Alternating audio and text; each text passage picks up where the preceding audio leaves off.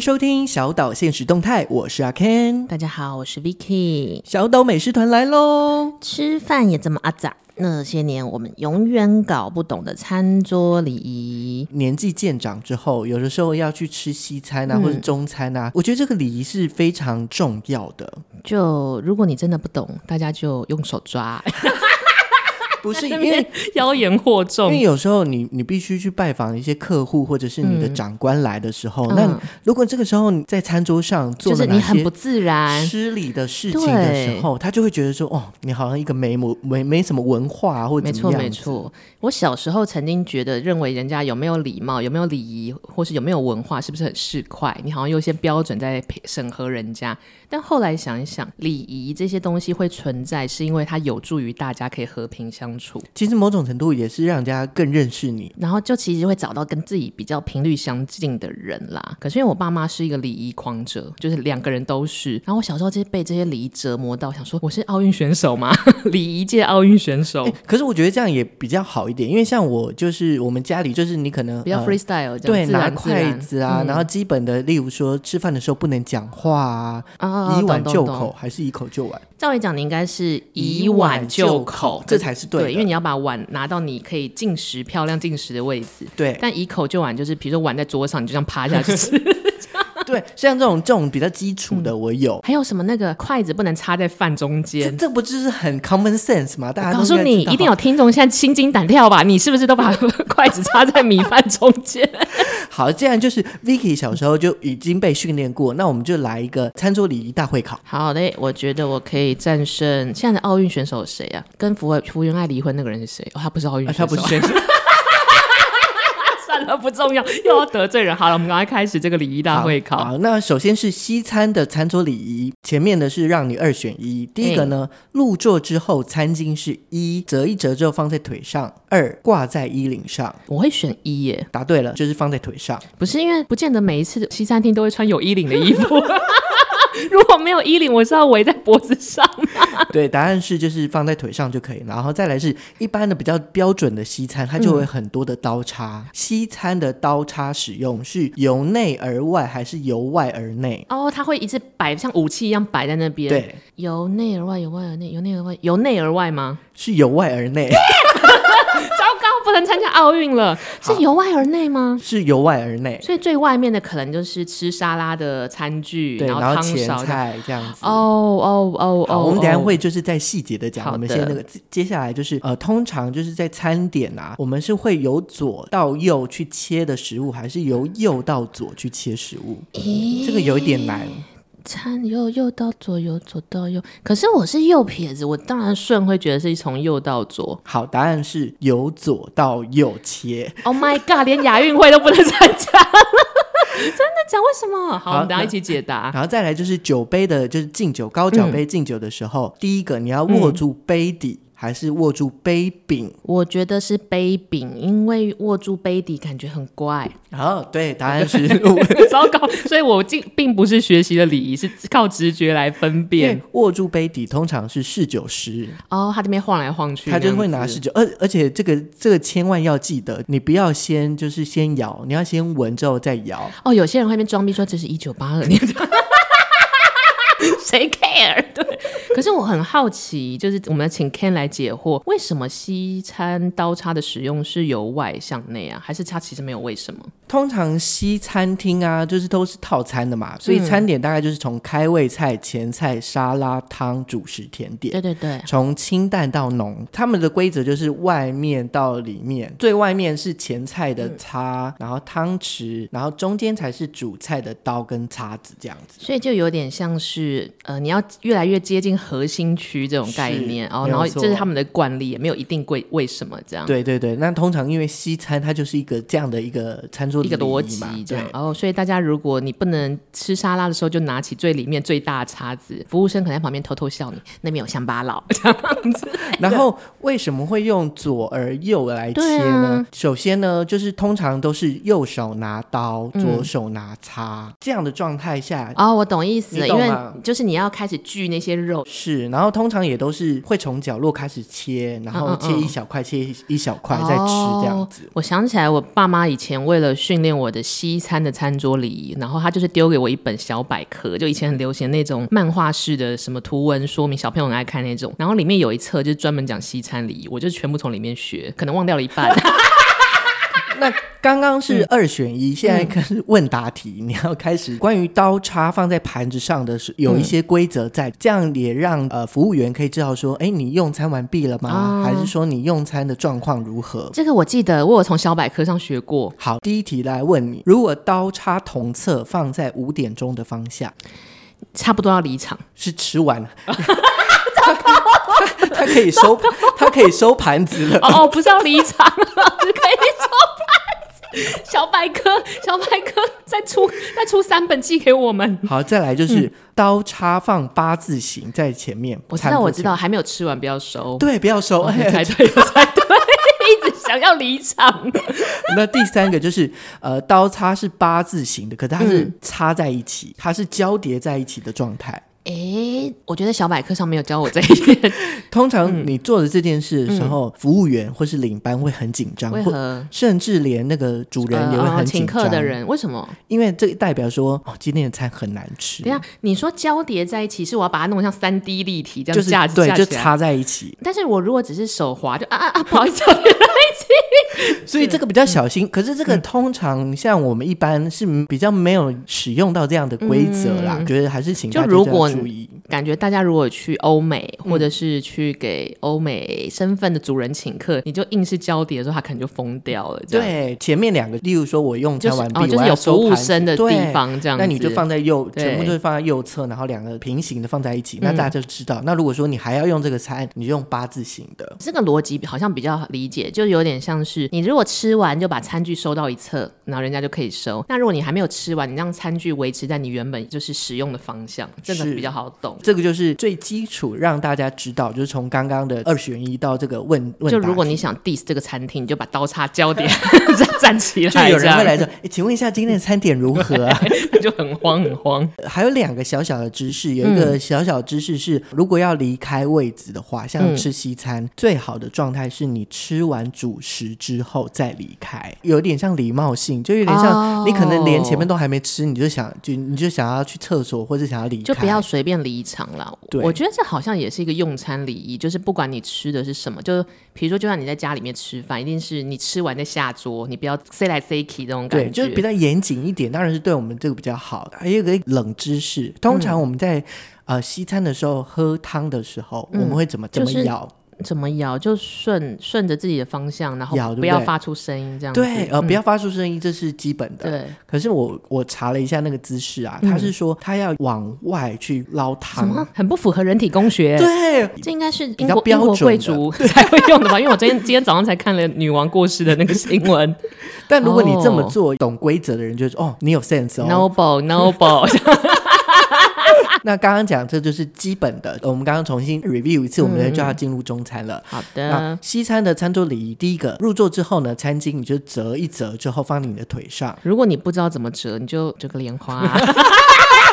然后西餐在使用的时候，刀叉的使用要由外而内的去拿你的刀叉，不要乱拿。或是如果你真的忘记这个方位，其实我小时候就是有时候会很紧张，我判断的标准是，其实前菜或沙拉它的餐具比较小。小对，然后主餐的可能是刀子才会比较大，你就用这个判断就好。对，那敬酒的时候呢，不要先装逼，先先闻，就是 如果你要假装自己是个侍酒师，你要先闻再晃它。对，你先闻再摇，然后你也不要当，你也不要当侍酒师，因为你是干杯的那个，所以你要握这个杯柄，就是那个细细的地方。反正怎么样，我觉得那个最简单的逻辑就是你没有握好就会打破，就会丢脸，所以好好的握住它们。是，那刀叉的使用也是要注意，呃，要换下一道的话。话你就把它放在五点钟方向平行放。那如果是八字形的放，就代表你还没用餐完毕。怎么样都记不起来的话，你就记得还没吃完，就是维持你刀叉用的那个方位。已经吃完就把刀叉放了一侧，这样子。好，那我们的西餐结束了，接下来是中餐礼仪。哎、欸，中餐也是一个我小时候的噩梦。哎，怎么说？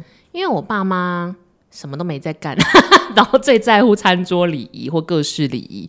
然后他们很讲究拿筷子的方式。哦，所以就是以前小小朋友不是小肌肉比较发呃比较弱，用擦的擦的，或者是很用拿铅笔的方式在握筷子，对。但是他们追求就是那种会在百科全上那种什么一一根筷子不动，另外一根动最标准的那种，就是要夹绿豆的那种。对对对，可是那个对小朋友其实很难。然后我爸妈为了训练我完成这件事，他们就会在吃饭前，然后我妈就会把她的什么珍珠项链然后剪断，然后就给你两个碗，她说你把这边的珍珠用筷子夹到另外一个一个碗，重点是那个筷子是漆。的耶，你知道是滑滑的那一种，我要气死，对，很崩溃。哇，你小时候就这么严格？然后你要做到这件事之后，你才可以出来吃饭。你那天如果没有做到，你今天也不用吃饭。那你以前应该很瘦啊？对。我不吃啊，气死这样子！哎、欸，你要想想，那个都超滑，对，笑疯啊！那我们小时候就真的是太自由了，嗯、就是我们小时候就只知道说，哎、呃，例如说你筷子如果拿比较靠近前面的，就是代表你会可能娶比较啊比较附近的姑娘，然后如果你拿比较高，你会嫁比较远之类的。然后我那时候就追求说，那我拿超高，我哪一天就要离开这里。对，那你要不要去拿那个煮面的那种很长，或是拿油炸物那种大概有一点五公尺？长相，但嗯，其实，在出社会之后，开始慢慢的，你可能有时候呃，例如说公司聚会啊，嗯、就会去中式餐厅、圆桌餐厅。嗯，那有一些就是要要注意的。我想问一下，嗯，比较重要或是上位者，应该坐在离门口比较近，还是远离门口的那个位置？远离门口的。对，这个这个真的很重要、哦，这真的是蛮重要。其实像我们出社会之后，因为可能现在我做的是影视类的工作，那影视类的工作，他们其实如果要约。聚餐或是约有长辈的吃饭的局，他们都会避开排餐这件事。排餐就是西餐这种，是因为首先就是排餐不好聊天，因为桌子可能都是长方形的，然后有一个人坐在，你知道像哈利波特一样坐在主位也很奇怪，对。所以大部分其实大家都会走圆桌路线，因为就是有点传统 family 的感觉。其实那个逻辑有一点就像是，那就是一个公营老大的聚餐，mega 其实很多，因为尤其是像比较小喽啰的时候，有时候要自己负责找餐厅啊，对对对。或者我要先到现场，先摆设东西，然后还要要包厢，然后包厢不要离洗手间太远，又不能太近或什么的。对，所以这个时候就例如说，呃，在一开始我们就要先把最主桌的位置先空好，那其他要进来的时候，你要跟他说，哎，这个是老板要做的。对对对，而且我还记得有一年，因为以前订餐厅就是阿梅亚要做的事情嘛，然后一开始阿梅亚是我，后来有新的阿梅亚进来，然后我请新的阿梅亚就说，哎，老板要请员工吃饭，请你去订餐厅。然后 你知道，我就想说，附近那么多中餐厅，他随便挑一家都可以。而且其实老板都会吃来吃去的那几家，他也有有参与过这个餐会。阿梅亚真的是阿梅亚，我觉得他想的太简单了。他就觉得老板要请吃饭是同乐会，他订了一家东区的王美的韩式烧烤店，就是那种长桌，就是你桌头桌尾讲不到话那种，聊到天，对，而且还拆两桌。那我们老板超气，气到不行。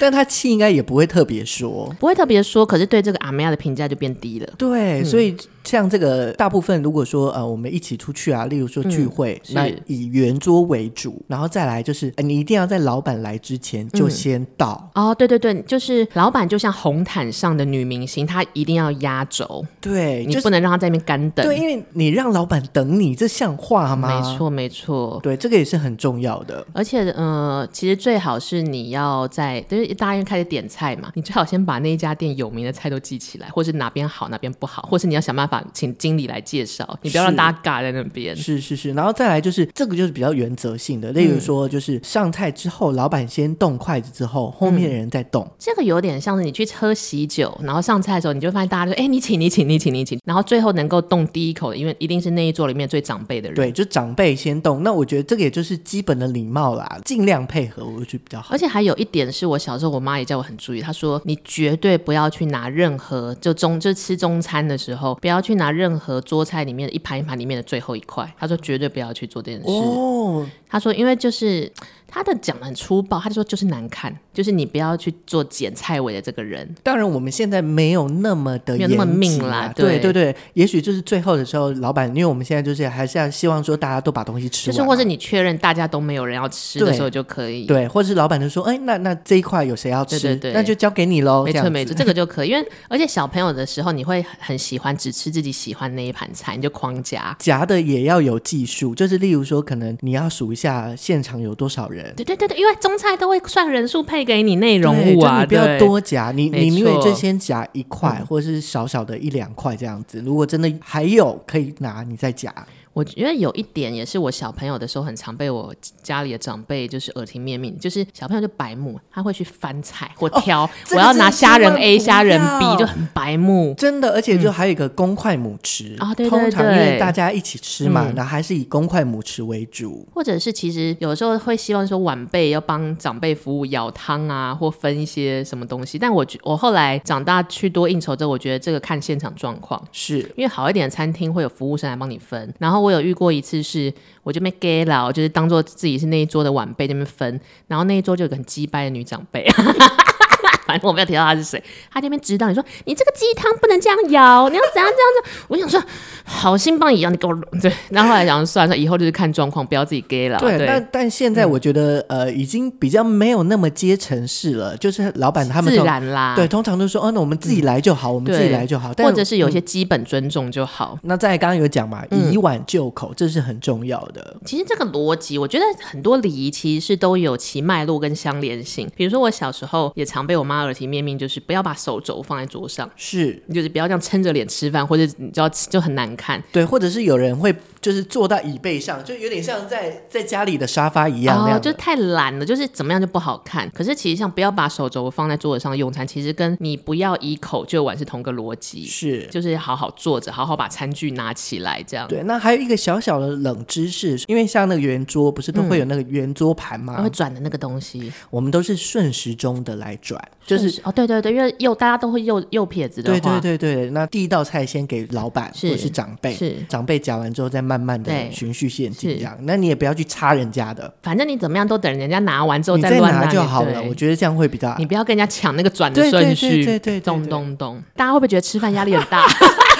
我们刚刚讲这个西餐跟中餐的礼仪，嗯，这个算是 common sense 或者是一个基础。应该说，所有礼仪其实都是取决于希望大家可以在用餐的时候好好相处为主。因为觉得礼仪或文化它可以一脉相承这么久，它不会没有意义的存在。应该说，它的重要性就是大家都懂这样的语言，是哦。所以你在你在做这样的事情的时候，如果你多做了一些什么或少做了一些什么，大家就会知道说，哦，你少做了什么或多做什么。可是如果说你做的刚刚好，大家都不会有压力，然后同时吃起来也蛮开心。虽然就是对我们来说，可能一开始不习惯了，但是你练久，其实就会就是一个肌肌肉记忆，肌肉记忆。那再来就是，我觉得是尊重长辈。可能长辈抢虾球比较慢，凤梨虾球永远都抢不到。这样礼貌，我觉得这是一个礼貌。对，从晚辈来说，就是你做的这件事情，至少他不会挑你的错。毕竟就是我觉得，呃，西方人可能好一点，他就是会使用刀叉。当然，使用刀叉也有他自己的一个尊长幼序的概念，但亚洲人就是命比较惨，我们现在就什么都要学。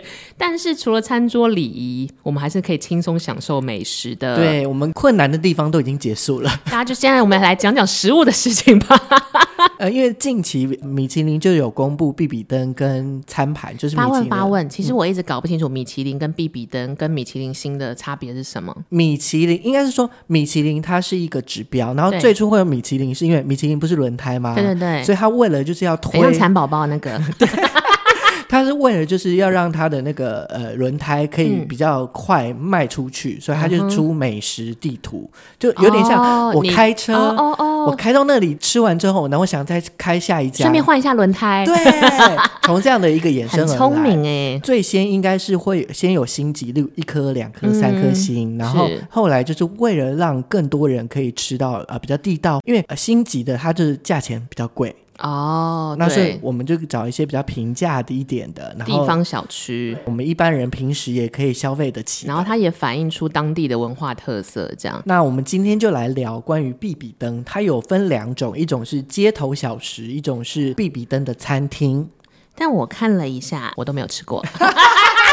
好，我先先讲一下，嗯，就是今年呢，必比登的街头小食是二十二家入围，没有，我们这只是台北而已。我们今天只有讲台北，哦，因为这一次的必比登它有台北、台、台中。台南、高雄直辖市们这样，就是他们就是有入围，然后尤其就是今年的台南是最多家的，嗯、就是新进的最多家。台南小吃大获全胜，这完全不意外耶。是，但不过今年的星级的，嗯，台南完全没信心。台南要火烧比比登，没有，可能也这个就是食物的特性，就是例如说我们去台南就是去吃小吃嘛。嗯嗯、那我们今天主要是讲台北。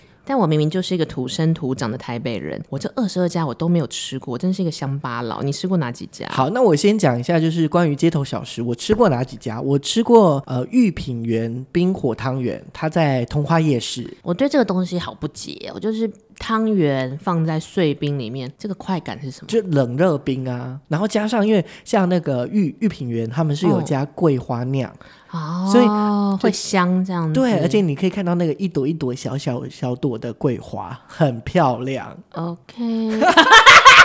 再来，我有吃过士林夜市的，他们有第一个是十全排骨，是还有十全排骨，它好多十全排骨，搞不搞不清楚他们是。还有应该是在里面哦，对，然后再来好朋友凉面那一家也是超多人排队，但因为太多人排队，如果你真的在里面吃，哦、而且它里面位置不多，只能外带了。我觉得好像用餐没有那么舒服啦。了解。那再来就是钟家园的上海生煎包，这家 OK，平常也要排队，但有的时候你就趁人不是很多的时候，你可以吃。吃一下，我觉得还不错。像小吃或是夜市的特色，其实就是边走边吃，或者可以买回家啦。呃，这一次的、啊，例如说，呃，华西街夜市啊，通化夜市啊，宁、嗯、夏夜市、啊，盐山夜市，就是在台北桥附近的，也也有很有名的。然后一直在那边，好像第一天第一天来台湾一样。哦、还有饶河夜市，就是台北的必比登，就是大概是环绕在这些地方里面。因为我刚刚看到有一家是大同区的刘玉桥，这应该是台语吧？就是那个宁夏夜市的。刘玉仔吧，他是哦，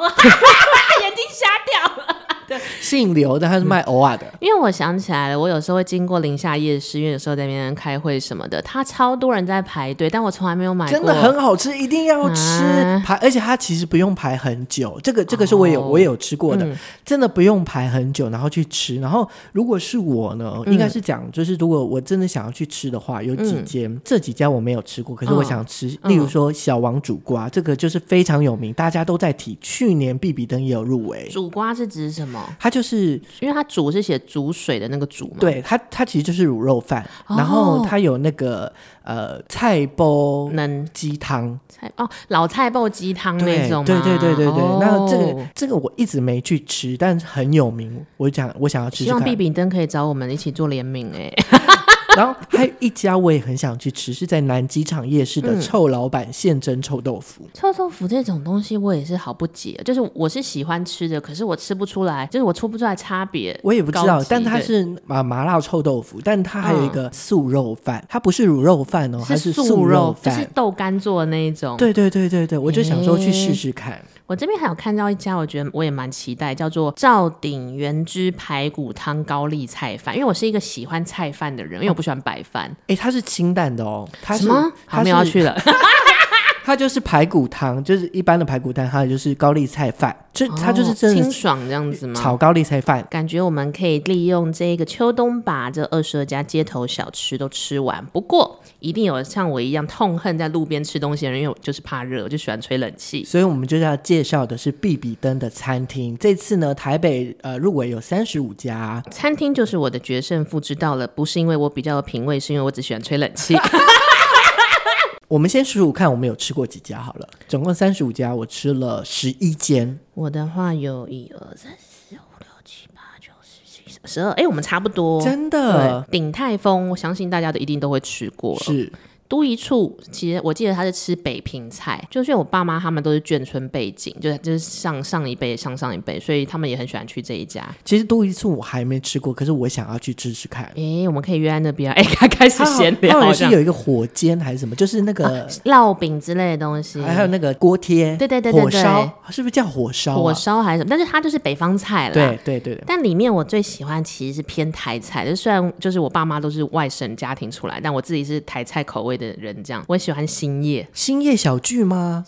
它哎，我其实不知道小聚精品跟其他新业有什么差别。应该是、嗯、它是一个集团，它有很多的，但它都是台都是台菜不是吗？但好像不一样。新业有一个叫中菜的，它是有入围星级的。嗯、哦，好吧，我们再去一探究竟。双月食品我也很喜欢，双月就在我们我们录音的附近。我们我之前有时候会去吃再过来。双月祥和舒食跟富航豆浆都在我们录音的这个地方的附近。祥和舒食是不是 Ken 的爱店？对，我很推。那里面有一个像是鸡家庄跟点水楼，然后我也都吃过。你有吃过？哎、欸，鸡家庄就是吃鸡，对不对？就鸡料理比较多。窑、呃、烤鸡就一整只那种窑烤的。因为我也想要去吃，嗯、它也是多人一起吃，就在金华附近。对对对对对对对。但我记得我那时候吃的时候蛮愉快。小小素食，它是写树木的树，是吃现在很流行健康素食，是我几个网美学姐带我去的，真的是蛮好吃的。很多人推耶，就是、这个、这个是我的名单以内，就是我想。它真的是完美店，就是从那个 decoration 到它的摆盘，可是它的东西是真材实料的好吃，或者是点水了，我这点刚吃完也是很心痛。我心痛的原因呢是心痛比快乐更真实。阿妹吗？对。又进阶进阶，毕竟我们八十几集里面，我们都曾经唱过这首歌，终于有一点长进了我。就点水楼，其实我当时并不知道它是如此鼎鼎大名的，呃，有名的以小小笼包闻名的算中餐厅。我就是偷懒找了一家我家附近的餐厅，要请学生吃饭。然后我贴给学生的时候，他们说：“老师，这看起来很高级耶。”那时候我想说：“干你们这些平常吃便当的乡巴佬。” 是真的很高级，对。然后我就去，因为我中间也没有觉得哪边很讶异，就是中餐厅嘛。然后我点菜的时候，我也没有仔细看菜单的价格，就这个这个这个这个，就你知道，每次都这样点。然后我记得总共加我大概五个人吧。他那时候我收到账单，我想说，哎呀，我买我买，你知道在那边装逼，我们吃了八千多块。就是你知道心心里在那边哇，我是这个价格，我们不是在吃螃蟹啊？对，我说我们不就在吃小笼包跟一些我平常看过的菜吗？八千多吗？可是你不能让学生知道你有点在慌，可能以前都是爸爸妈妈付钱。对对对，然后我就想说刷卡。但是它是真的好吃啦，对、嗯。如果是以比较多人的餐厅，像我就吃过茂源、仁和园、鼎泰丰，也算是多人也可以吃的嘛。嗯、然后还有吃过彭家园，跟大概就是这样。有一个宋厨菜馆，我也吃过。你也吃过？这个也是我一直想去吃，但是没有去吃到的店，就是，就没有没有没有约到那边。我先讲仁和园，嗯、仁和园是我跟就是我们办公室的秘书长去吃的。两个人吃吗？呃，就几个人去吃。我们秘书长大概。在六十几岁了，这个姐姐，她说，她说那个是在他妈妈那个时候的年代就有的店。哦，因为我想起来了，好像有很多知名的合菜老店，因为这种餐厅其实都是家族传承。对，但他就是说现在的味道没有像以前这样子。但因为我、哦、我那时候是第一次吃的状态下，也蛮也惊蛮惊艳的。我觉得是可以去试试看，然后再来就是茂源，我好像推不是鸡汤的人，那是纪元。茂源是吃什么的？茂源是吃广东菜、粤菜哦。粤菜是好吃的，对，那像那什么呃，芋泥烤酥鸭还是酥鸡，那个还蛮好吃的。就让我想起来，之前我爸妈很喜欢，或是他们家族的人很喜欢约宋厨，然后他们也是吃烤鸭嘛。我有点忘了，因为我对中餐很 很无感，这样哦，刚才又是合菜这样。但是他们去的时候，你就会发现那种经理都是，或是那边的服务生们都是。